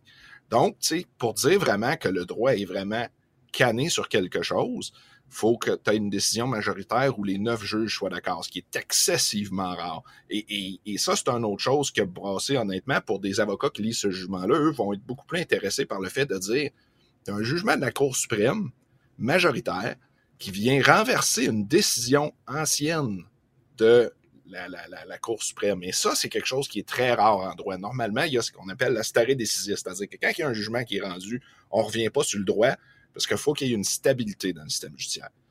Puis, pour, changer un jugement, il faudrait que normalement, il y ait un changement de fait important. Exemple, la société a changé tellement sur certaines choses que là, ça justifie de revenir. Et, la majorité donnait comme exemple des jugements qui permettaient la ségrégation raciale. Mais tu sais, à un moment donné, on dit, à un certain moment donné, on a renversé ces décisions-là de la Cour suprême parce que la société va évoluer puis qu'on n'était plus là. Ça, ça met la table pour un, jugement qui, est une grosse pièce. Là. Fait que donc, donc effectivement, euh, oui, ce qu'ils ont fait, c'est qu'ils ont venu dire, parce que la question qui était devant eux, ça, c'était parce que, tu sais, le problème au Canada, là, c'est qu'on s'est jamais posé la question parce qu'à un moment donné, il y a eu l'affaire d'Egg où on a dit, c'est pas compliqué. Un enfant à naître, tant qu'il est dans le ventre de sa mère, tant qu'il n'est pas né vivant et viable, c'est pas une personne. Il n'y a pas de droit. Sa valeur légale est la même qu'un chien ou un chat. Est-ce que c'est vrai? Mais euh, Maître, merci. Est-ce que c'est vrai si jamais, euh, à ce moment-là, Jean-Guy Tremblay euh, bat sa blonde, puis donne un coup, un coup de poing ou un coup de pied dans le ventre, puis le bébé meurt à euh, je sais pas, 38 semaines? Est-ce que c'est est-ce que c'est vrai, ça? Il n'est pas accusé de meurtre. OK. Et, ça, c'est. Savez-vous que, saviez-vous que, et ça, on en parle dans le jugement, euh, un, fœtus sent la douleur à partir de la 20e semaine. Et c'est pour ça qu'il y a seulement six pays dans le monde qui permettent des, qui n'ont pas rendu illégal les avortements dans le troisième trimestre, entre 6 et 9 mois. Parce que, tu sais, ça, c'est comme. Faisait les publicités à un moment donné du gars, tu sais, les, protections des animaux, puis là, il disait au gars qui se commandait du bacon, voici un couteau, va tuer le cochon. Là. Tu sais, l'avortement, les gens qui rendent ça aussi simple que c'est juste pro-choix ou tu es un intégriste religieux, là, je m'excuse, mais c'est pas simple comme ça. Euh, dépendamment de quel moment. Parler à des femmes là, qui ont eu des fausses couches qui ont eu à se faire gratter l'intérieur de l'utérus, là, ben, quand tu es rendu dans le deuxième et troisième trimestre, un avortement, là, c'est la même chose. Là, sauf Ouais. qu'on va gratter quelque chose qui est vivant puis on le tue dans le processus. Là. Fait que, euh, moi, je suis puis j'ai lu des choses là-dedans où il disait c'est des procédures médicales barbares. Ben, moi, quand je, moi, je suis, je suis pro-choix, mais je suis pas pro-avortement. Moi, je sais que la gauche euh, radicale, en ce moment, utilise ça. Il y a toutes sortes de raisons là, pourquoi ça- les gens sont, que- sont au- c'est pas juste une question de pro-choix puis pro-avortement, c'est une question que l'avortement, est-ce qu'il est électif ou médical? Déjà là, c'est pas la même chose. Est-ce que c'est par choix ou c'est parce que le bébé a une malformation ou la mère, la santé de la mère est en Ben, les chiffres nous montrent qu'à à peu près 75% des cas, il n'y a pas de raison vraiment. Les cas de, de, de viol ou de, euh, de, de malformation, c'est en bas de 1% tout Ouais, combiné. mais- donc, c'est très. On s'entend-tu? Puis ça, c'est une autre chose que les gens nous disent pas. Tu sais, la très grande majorité des avortements se font dans le premier trimestre. Ils se font dans les 15 premières semaines, puis c'est bien normal. Oui. Mais quand tu es rendu à te faire avorter, puis que f- que, tu que t'as trois mois de grossesse, que le bébé, il bouge dans ton ventre, il y a un cœur qui bat, c'est rendu vraiment un enfant à naître, puis quand dans le dernier trimestre, tu sais, c'est pas rien. Là. Ben moi, à Ça, 24 c'est des semaines, je suis à, fait à pas au 24 Canada, semaines, je, puis- je débarque, là. 24 semaines, je débarque. C'est ça que je voulais dire. Moi, je suis pour que les femmes Ben, décident. Et, et mais pour, je pour revenir à ce que je disais tantôt, c'est tu sais quoi, les six pays où c'est autorisé des avortements électifs dans le troisième trimestre? Vous allez voir qu'on se compare encore très bien. C'est le Canada, c'est la Chine, c'est la Corée du Nord, c'est euh, les Pays-Bas, Singapour et le Vietnam, je crois. Oh. Donc, tu sais- quand tu te compares avec la Chine, la Corée du Nord, c'est là que tu dis, ouais, tu sais, on est toujours plus beau puis plus fort au Canada, mais ce problème, c'est qu'on fait jamais l'analyse de se comparer. Et, je peux vous dire une chose, c'est c'est permis au Canada, mais même au Québec, là, dans le troisième trimestre, ironiquement, vous allez voir Éducalois, ils vont vous dire, les gens qui veulent le faire dans le troisième trimestre, y a, la plupart des médecins ne veulent pas le faire au Québec, puis tu es obligé d'aller le faire faire où? Aux États-Unis. Oui, c'est ça qui est le plus drôle. C'est, moi, c'est toujours ça qui me fait sourire. Puis non seulement ça, mais la RAMQ va payer tes soins aux États-Unis. Nous autres, les, les fins fins de nos impôts, on va aller payer les hôpitaux américains pour faire avorter la dame qui, après six mois de grossesse, a décidé qu'elle voulait se faire avorter. Ouais. Vous ferez le jugement de valeur que vous voulez là-dessus. Puis c'est justement ce que la Cour dit, c'est on n'en fait pas de jugement de valeur. On n'est pas pour ou contre l'avortement, puis on se prononce pas là-dessus. La question qui est devant nous, c'est est-ce que le droit à avortement est garanti par la Constitution américaine? Et la réponse de la majorité, ça a été de dire non. Non. Et là, et là, on peut embarquer dans toutes les nuances, le pourquoi du comment, puis les craintes de la distance qui ont été déformées. Puis là, tes enfants arrivent, ben, ils ont dit sur TikTok que tu pourrais plus t'acheter de contraceptifs, puis il n'y aurait plus de mariage gay, puis il n'y aurait plus ci, puis il n'y aurait plus ça. Puis là, c'est l'apocalypse, comprends-tu? Puis c'est à peu près ce qu'on voit dans les médias québécois aussi. Mais je m'excuse, mais non, pas du tout. C'est pas du tout ce que ça dit. Oui, mais par rapport au premier jugement, est-ce que le premier jugement, euh, il y a longtemps, là, il y a. on- Roe versus Wade. C'est ça. Donc, est-ce que le en premier jugement. 1973, Roe versus Wade. Pour vous remettre en contexte, c'est un jugement qui est vieux de 50 ans. là. La société a changé depuis 1973. là. Ouais. La, la contraception est beaucoup plus efficace aujourd'hui. Mais qu'est-ce qui fait qu'on leur, brassait là, euh, Maître Mercier? Qu'est-ce qui fait qu'on leur brassait là 50 ans plus tard, puis qu'on n'arrive pas que- au même jugement? La, réponse est bien, bien, bien honnête. C'est qu'il y, y avait plus de juges plus conservateurs qui ont été nommés par des gouvernements ou des présidents républicains. Mais il faut comprendre une chose. Ces juges-là, il faut quand même qu'ils passent... La nomination, il faut qu'elle soit approuvée par le Sénat américain. Ouais. C'est pas juste le président dit hey, lui, euh, il pense comme moi, puis je vais le mettre là. C'est pas clean cut de même, puis c'est pas très différent de ce qui se fait au Québec et au Canada, honnêtement. C'est souvent des nominations politiques, mais ils doivent d'être neutres, puis ils doivent de donner un jugement qui est raisonné, qui est logique en droit. Mais ça, ça a amené certains États à dire il est peut-être le temps de tester le terrain. Puis l'autre fait aussi, c'est que Roe versus Wade, était rendu qu'un jugement qui a 50 ans, il y avait eu Casey après. Puis premièrement, Casey était venu dire Roe versus Wade, le raisonnement n'était pas terrible. Il y avait- déjà, puis il y avait beaucoup d'avocats de doctrine qui, même s'ils étaient pour l'avortement, disaient le jugement Roe versus Wade, en droit, il est pas fort. La, la, base est pas terrible. Fait que, ça a toujours été un débat. Puis, d'ailleurs, voulez-vous que je vous traumatise un petit peu aujourd'hui, vous et vos auditeurs? Les gens qui pensent que euh, Canada, c'est un droit fondamental, le droit à l'avortement, ben, j'ai des petites nouvelles pour vous. Quand la, la- on s'est prononcé dans la reine contre Morgan Thaler pour dire c'est c'est pas criminel l'avortement au Canada, on avait une majorité de six juges, mais c'était des concurrences, il y avait chacun deux signatures. Donc, ça constitue pas un précédent en droit. Ce qui veut dire que demain matin, l'Alberta dirait qu'elle fait une loi pour interdire l'avortement. On pourrait vivre exactement la même chose ici. Oui, parce que, Parce que le parce fait que ça a que été déclaré par. Ça a été. Le ça- fœtus n'a pas de droit, ça veut pas dire que le ça veut pas dire que le gouvernement pourrait pas venir dire, dire moi je trouve que le fœtus devrait avoir des droits et je fais une loi qui donne des droits au fœtus. Puis là tu te- et ça c'est l'autre chose aussi. Oui, c'est un droit important, puis je comprends les femmes, puis c'est clair que ça a un impact sur les femmes, tu sais, je nie pas ça là. Mais c'est pas aussi simple de dire c'est juste le droit des femmes parce que il y a un enfant à naître qui est là dans l'équation. Et ça, c'est là, où la Cour distingue la majorité en disant, parce que la distance, ils disent on va revenir parce que pour que ce soit un droit conditionnel, il faut dire c'est une liberté qui existait historiquement. Et, oui, il faut que ça évolue parce qu'évidemment, quand les pères fondateurs ont écrit la Constitution des contraceptifs, ça n'existait pas. Puis là, il faut que la, Constitution est faite pour évoluer puis suivre l'évolution de la société. Mais par contre, ce qu'ils disent, c'est dire, écoute, le droit à l'avortement, c'est une liberté historique aux États-Unis. Ils disent, ben au contraire, il n'y a pas si longtemps, c'était considéré comme un crime d'avorter.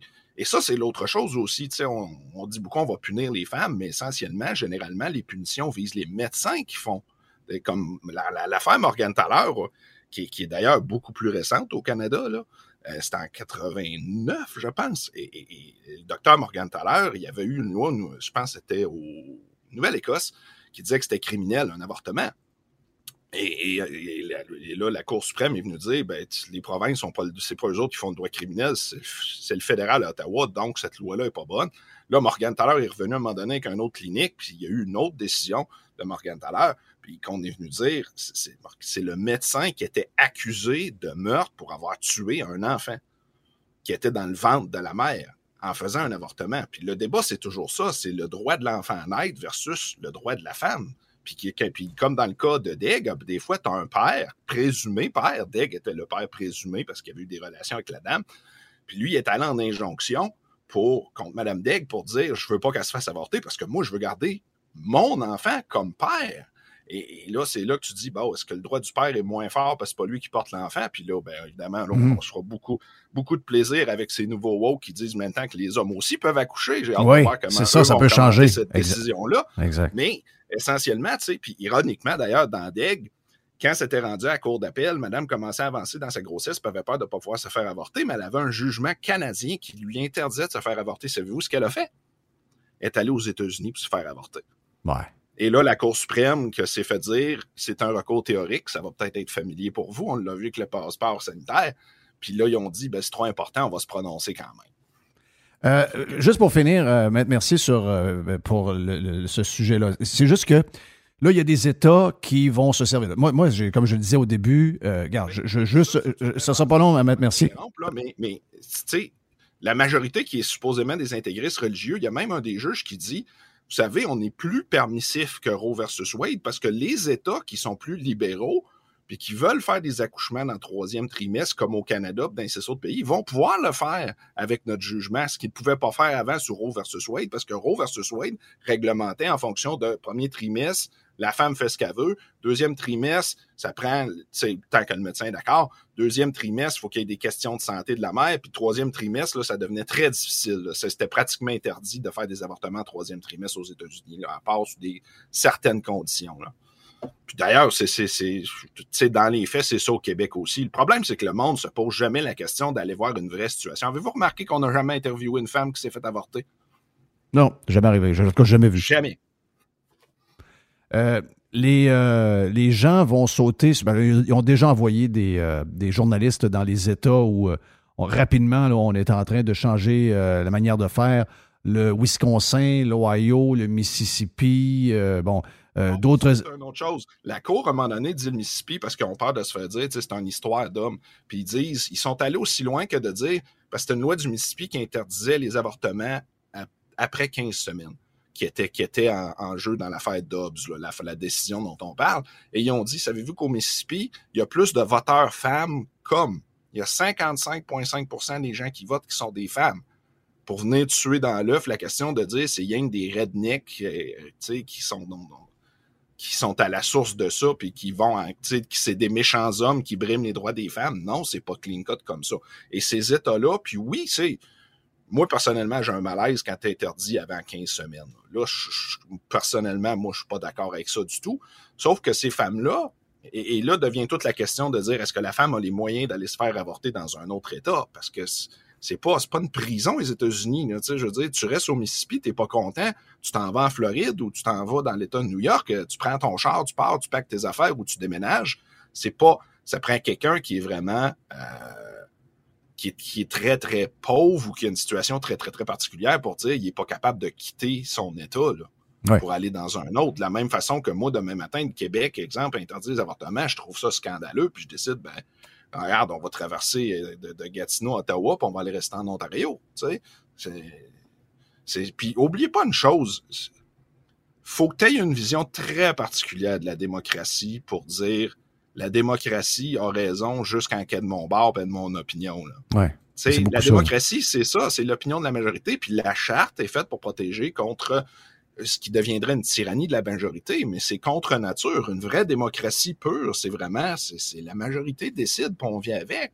Et, je comprends que c'est une sursimplification, mais, mais de venir dire c'est des mains des politiciens, moi, j'ai envie de dire aux gens de ces États-là qui sont pas contents, ben, présentez-vous en politique, puis allez-y, puis votez pour autre chose, tu sais. C'est ça, une démocratie.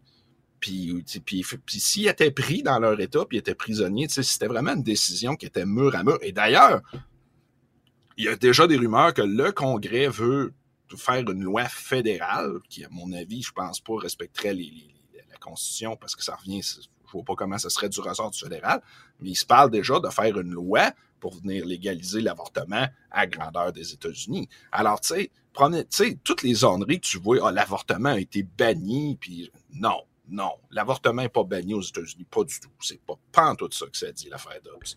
En tout cas, on peut voir, euh, puis c'est un peu ce qui s'est passé cette semaine. On a vu euh, des gens euh, excentriques, je vais dire, du monde du monde qui ont euh, complètement perdu les pédales. Là, c'était si t'es pro-choix, t'es quasiment un innocent parce que t'es pro-choix, donc t'es, euh, ça veut dire que t'es pas pour l'avortement. Mais je veux dire, le terme pro-choix, moi, je suis pour que les femmes, tu le dis, en date de 15 semaines, 14 semaines, dépendamment des places en Europe, c'est à peu près ça, 14-15 semaines. La majorité de la Floride va, va, être aux alentours de 15 semaines. Il euh, n'y a aucun problème avec ça. Les femmes font ce qu'ils veulent. Après, il y a un débat à avoir, puis je pense que tout le monde peut être concerné là-dedans, mais ultimement, euh, je vois pas de gens qui disent, même incluant les femmes qui ont été avortées, l'avortement, c'est un grand, c'est un geste, tu l'as parlé tantôt, c'est un geste, c'est une grosse décision, c'est pas quelque chose de facile. Euh, dire je suis pour l'avortement, ben ça, j'en connais pas beaucoup qui sont pour l'avortement, incluant des femmes qui ont été avortées, mais les gens sont pour les droits des femmes. Je vous invite à avoir des discussions avec des femmes qui l'ont vécu. Oui, exact, exact. Merci, maître. Merci, très gentil de, la, discussion. Ben, le fond, on se reprend sur un autre euh, sujet. Maître Hans, merci, avec qui on a jasé pas mal. Voilà, bon, on a jasé avec lui pour euh, son parti politique euh, qui voulait euh, créer un État pour devenir un État américain avec le Québec. On a jasé avec lui pas mal pendant la COVID. Donc, ça nous faisait plaisir de jaser avec lui pour euh, les, les ben, de ce qui s'est passé cette semaine sur cette décision-là. Mon nom est Jeff Fillion. On est sur. On est-tu? On n'est pas vendredi, là. On n'est pas dans la boîte à pizza tantôt, là. Non, non, non. On est dans les. on est dans la. On a une petite boîte normale. On a une petite boîte normale. Ben on fait ça avec Jerry tout de suite après. Vous êtes sur Radio Pirate Live.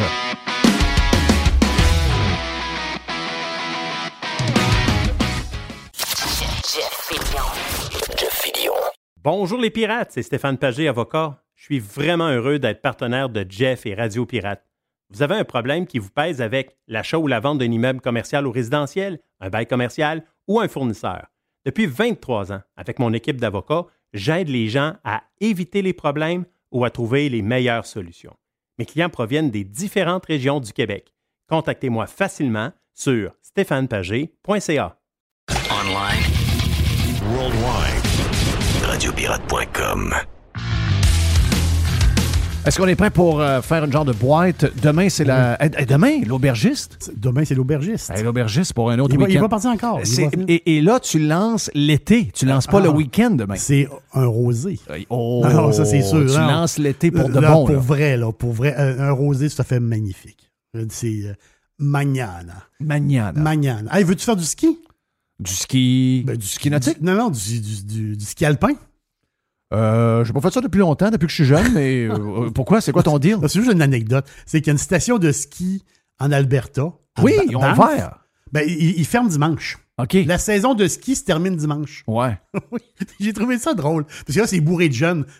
C'est sûr que les, les jeunes, c'est le trip d'aller faire du ski en culotte courte. Là. On s'entend dessus, là? Mais c'est juste drôle que leur saison de ski se termine dimanche. J'ai trouvé ça comique. C'est la première fois depuis 1991 qui, ont été capables, je pense, d'étirer la saison jusque l'autre. Mais j'ai trouvé ça, je trouve que c'est un beau clin d'œil. Puis, euh, regarde, les, euh, il y a des gens qui ont le sourire d'en face. Ben, c'est parce qu'on on oublie, on pense que la météo est chaude partout parce qu'on nous donne toujours les endroits les plus chauds, mais on ne nous montre pas les endroits les plus froids. L'Australie gèle. Gèle pas, c'est l'été. Mais grosse partie de l'Australie est 5 degrés en bas des normales. Mais je pense que dans l'Ouest canadien, ils l'ont eu tough au printemps. Oh, ils l'ont eu tough à peu près. ils, ont, eu euh, quelques belles journées, ils sont pris, là, mais ça a été tough. une patente de char, vite, vite. Deux patentes de char. Tesla, Tesla qui, ont, qui viennent de vider leur bureau. Ben, il y a il y avait un bureau à San Mateo, Californie. 200 personnes, ils viennent des foutre dehors. Goodbye. Plus rien. Il n'y a plus une chaise en place. Goodbye, ils ferment ça. Eux autres, ils travaillaient sur le système autopilote des Tesla. L'affaire, c'est que les. Ça va-tu arriver sur les chars, pas de. Ouais. Ça dit que ça, là. Parce que Elon Musk a dit à une certaine époque, c'est plus. L'autopilote est plus safe que si quelqu'un conduit lui-même.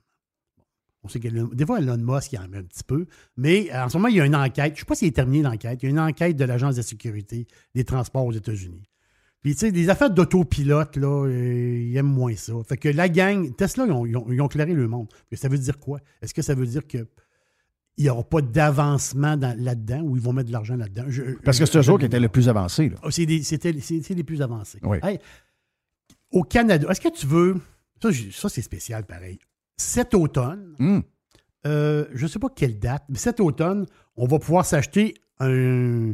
Parce qu'il y, a des- il y a des automobiles coréennes, il y a des, il y a des- on a du japonais. Et là, on va avoir un modèle du Vietnam. Un char du Vietnam. Est-ce que tu connais la marque VinFast? Du tout. Moi non plus, je ne connaissais pas ça.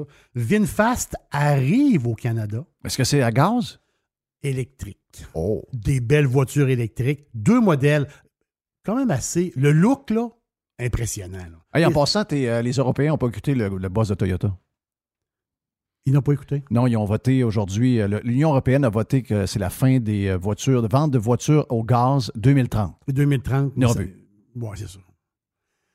Mais euh, le problème, c'est qu'il va falloir fabriquer ces chars-là. Exact. Good luck. Ils ont le temps de changer d'idée. Oh oui. C'est ça l'affaire. Ben oui, ben oui. On retarde de 10 ans. On doit retarder de 10 ans. Ben oui, c'est n'importe quoi. Ils vont arriver dans deux ans, puis ils vont dire Ouais, en fin de compte, là, c'est des politicos. Là. Puis pas juste ça. Sont au G7 présentement? Oui. Regarde, regarde le Dream Team du G7. C'est pas fort, hein? C'est peut-être pas la meilleure équipe de l'histoire. Et. Comme G7, je pense que c'est le pire Dream Team que qu'on le veut. C'est même pas un Dream Team, c'est une équipe même pas C. Là. Hey, Biden qui fait des pocs dans ses culottes. L'autre qui est mêlé, c'est pas Star Wars. Le gars de la- le gars de l'Allemagne qui se demande, ça peut pas être- lui, le gars de l'Allemagne, on dirait qu'il se rend pas compte qu'ils ils vont geler cet hiver. là. Oui. Va pas l'air Macron. Macron qui euh, Ma- Macron qui. flatte les oreilles à Trudeau. Oui, c'est ça. Puis l'autre qui est cheveux mêlés, qui couche habillé. Oui. Il y a- C'est du monde spécial. là. Oui. C'est pas la grosse équipe Non. historique. En tout cas, je Non, non, c'est pas plus gros. Donc, eux autres, les décisions qu'ils prennent présentement, mon feeling, c'est dans deux, trois ans, il y a pas mal d'affaires qui vont sauter de tout ça. là. Feeling. Donc, Vietnam, voiture ici, au Canada, pour vrai. Tu vas pouvoir aller dans- au Carrefour Laval, Montréal, Carrefour Laval. Tu vas aller à Carrefour Laval, ils vont avoir une boutique de vente, là. Tu vas, acheter ton char, là, et ils vont, ils vont te le livrer, ton char. Donc, le, le look, un peu, ben, c'est des chars électriques, 51 000 jusqu'à 65 000 Oh, OK, ouais. pas si pire que ça. Ah quand ouais? pas si- moi, Je trouve ça cher. non, je- si je C'est compare. rare qu'il y ait un char à 25 000. là. Non, si je compare, la modèle 3 est à 75 000. Euh, Je parle de la, la grosse batterie, là, quand même. Mais je veux dire, je regarde les prix. Je ne sais pas si ça va intéresser le monde. C'est peut-être, euh, sûrement. Le look Acura, euh, tu sais, le RDX d'Acura, un peu, il y a un des modèles qui ressemble Mhm. à ça un peu. Mais pareil, ils sont très, très bien bâtis. Le, le- le- la manière qu'ils sont, c'est Android Auto dans le char. Le gros kit, là. J'ai hâte de voir ça. J'ai hâte d'en voir un sur la route. Ouais. Un char vietnamien. Et eux autres, VinFast, là, le char est fabriqué au Vietnam. L'usine où ce qui est le char est fabriqué présentement, ils l'ont monté en 22 mois. Oh, oui. Il n'y avait, pas de grenouilles dans ce coin-là. là. Il n'y avait aucune grenouille. Il y avait- il y avait- avoir, mais. Non, il y avait des grenouilles, mais Il il ils, ont, grenouilles. ils ont bâti sa grenouille. Ils ont mis dans le béton Ouais, ouais, c'est pour ça. renforcer le béton. Exact. Les grenouilles, Les sont, dans, grenouilles les sont- grenouilles sont- sont dans le parking. en dessous de l'asphalte. bâtisse ultra, ultra moderne, robotisée à grandeur. Et cette usine-là, qui est au Vietnam, je ne sais pas trop où ce qu'elle est. ils vont en faire une. Ils sont, les autres, ils rentrent, là. Ils sont, ils sont Caroline, Caroline du Nord. Euh, Raleigh, Caroline Oui. du Nord. Ils s'en vont à Raleigh, ils vont bâtir une usine là. Donc, les Vietnamiens rentrent sur le marché nord-américain de la voiture. Nice place, Raleigh. Je Oui. Ben oui. Oh, oui. Oh, oui, ben, climat parfait, là. Moi, je suis allé une fois à Charlotte, Très belle ville, Charlotte. puis j'ai trouvé ça magnifique. Ben oui. J'ai trouvé ça magnifique. Ah, Qu'est-ce que je veux te parler? Ah oui, il faut que je te parle de ça. Ah non, là, là, là, là, faut que je te parle de ça. Je veux pas vous perdre, là. J'essaie de, de l'expliquer dans mes mots à moi. Mes mots d'un gars de 57 ans, mais mes mots d'un gars qui est quand même. Tu sais, moi, je fais beaucoup de. de- moi, je fais beaucoup d'Instagram. Instagram, Twitter, Facebook, je fais des vidéos, des affaires. Je, je taponne là-dedans pas mal. Et il y a une nouvelle application qui s'appelle, c'est sûr que les plus jeunes sûrement connaissent l'application, qui s'appelle NGL. Est-ce que ça dit quelque chose? NGL. Not, Zéro. Not gonna lie. Not gonna lie. Donc, NGL, cette application-là, qui permet, vous, vous, l'application. C'est une des apps les plus populaires du moment. Je pense qu'elle a commencé cette app-là, euh, je pense que c'était au mois de novembre l'année passée. C'est sûr que quand une application arrive sur le marché, au début, c'était un peu inconnu. Aujourd'hui, c'est la folie totale. La majorité des jeunes connaissent NGL. Qu'est-ce que ça te permet, NGL? C'est que ça te permet, ça, permet aux personnes qui te suivent, je te donne un exemple. Moi, je suis sur Instagram et je mets un link, parce que quand je fais une story, je peux mettre une place que les gens vont cliquer. C'est comme un lien. Donc, les gens peuvent aller cliquer sur ce lien-là et me laisser un message personnel que pour moi, c'est impossible de savoir qui a écrit. Oh, dangereux. OK. Dangereux, un peu. Donc, je, je fais un scénario. Je fais un scénario, je le mets, je le mets pour moi. Je, je fais un post, je fais une story. Ah, une petite story, puis Jerry, euh, ah, parfait. Et je mets le lien NGL. La personne qui voit ma story clique et là, écrit un message. Ils vont me dire Ta story est vraiment plate, Jerry. Oui. Ou Jerry, t'es tu- un tu gros niaiseux. Et tu sais pas c'est qui. Ah, je peux pas savoir. OK, donc tu viens de donner énormément de pouvoir aux peureux, là. c'est la folie totale. Les jeunes adorent ça parce que les jeunes, ils veulent avoir le vrai avis sur eux autres. Ils veulent avoir une avis sur, leur- sur leur le jeune, mettons, le jeune, il fait une patente en skate. Il fait une- un trick en skate. Et là, il met un lien. Et là, il y a vraiment des vrais messages, des vrais messages du monde qui peuvent être fins et du monde qui sont pas fins. Sauf que ces gens-là, tu peux pas les retracer. Ça, ça te permet, quand tu écris, d'être anonyme. Véronique Cloutier, Hein? Elle a essayé le NGL. Non! C'est ma femme qui Ouais, m'en a parlé. mais t'as peu. euh, Véro aime pas ça, la critique, là. oui, mais je pense qu'elle l'a essayé pour voir qu'est-ce que ça allait donner. Et? Et paraît-il qu'elle a eu des, beaucoup de messages de pas fins. Ah! T'as pas besoin de ça dans ta vie. Non, là. je comprends, mais T'as zéro besoin de ça dans ta vie, là.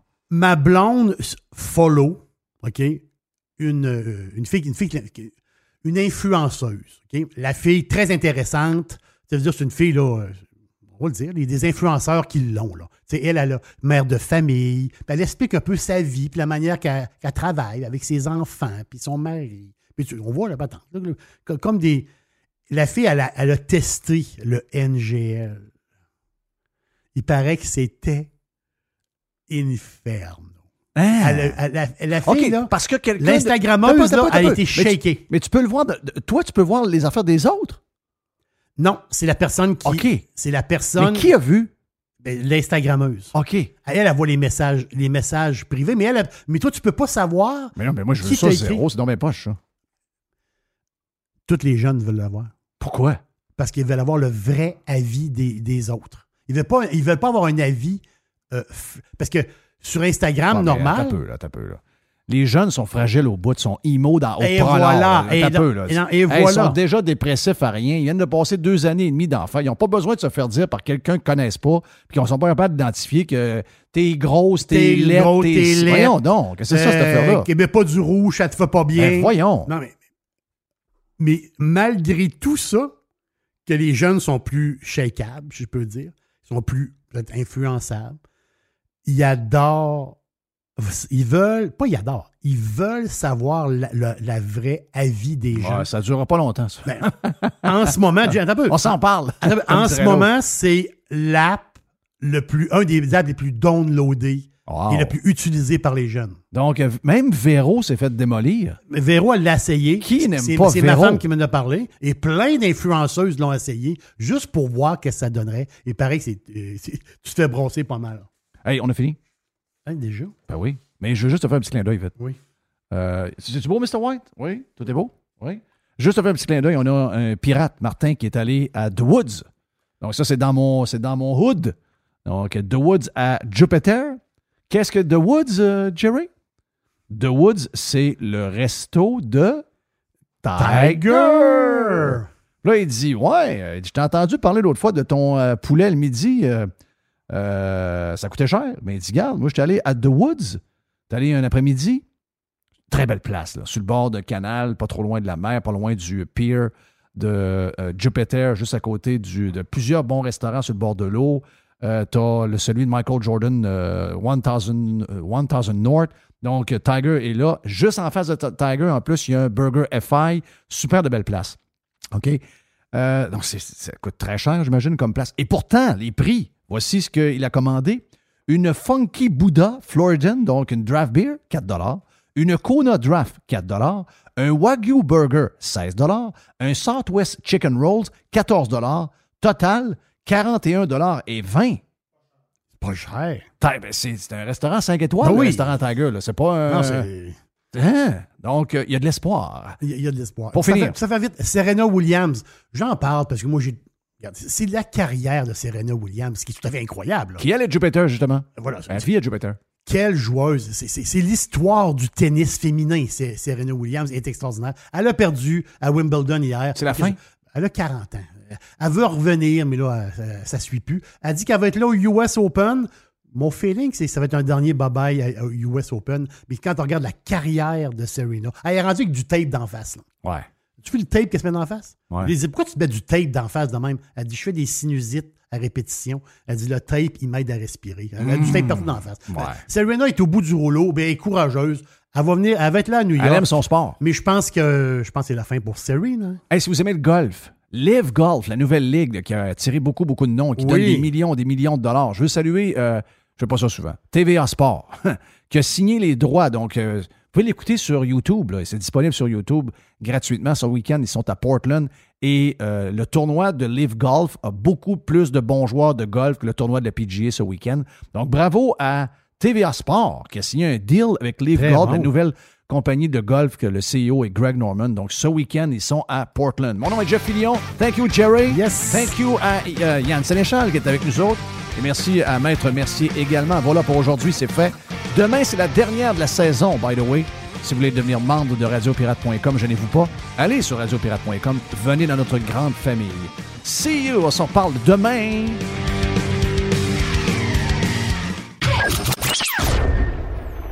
Radio Pirate. Radio Pirate. Fournier Courtage Automobile est spécialisé dans l'exportation de voitures d'occasion. Nos contacts internationaux nous permettent d'avoir le meilleur prix pour ton véhicule. Tu nous appelles, on évalue ta voiture et on t'offre le meilleur prix et tu récupères 100% de la valeur des taxes. Sur Facebook, Fournier Courtage Automobile.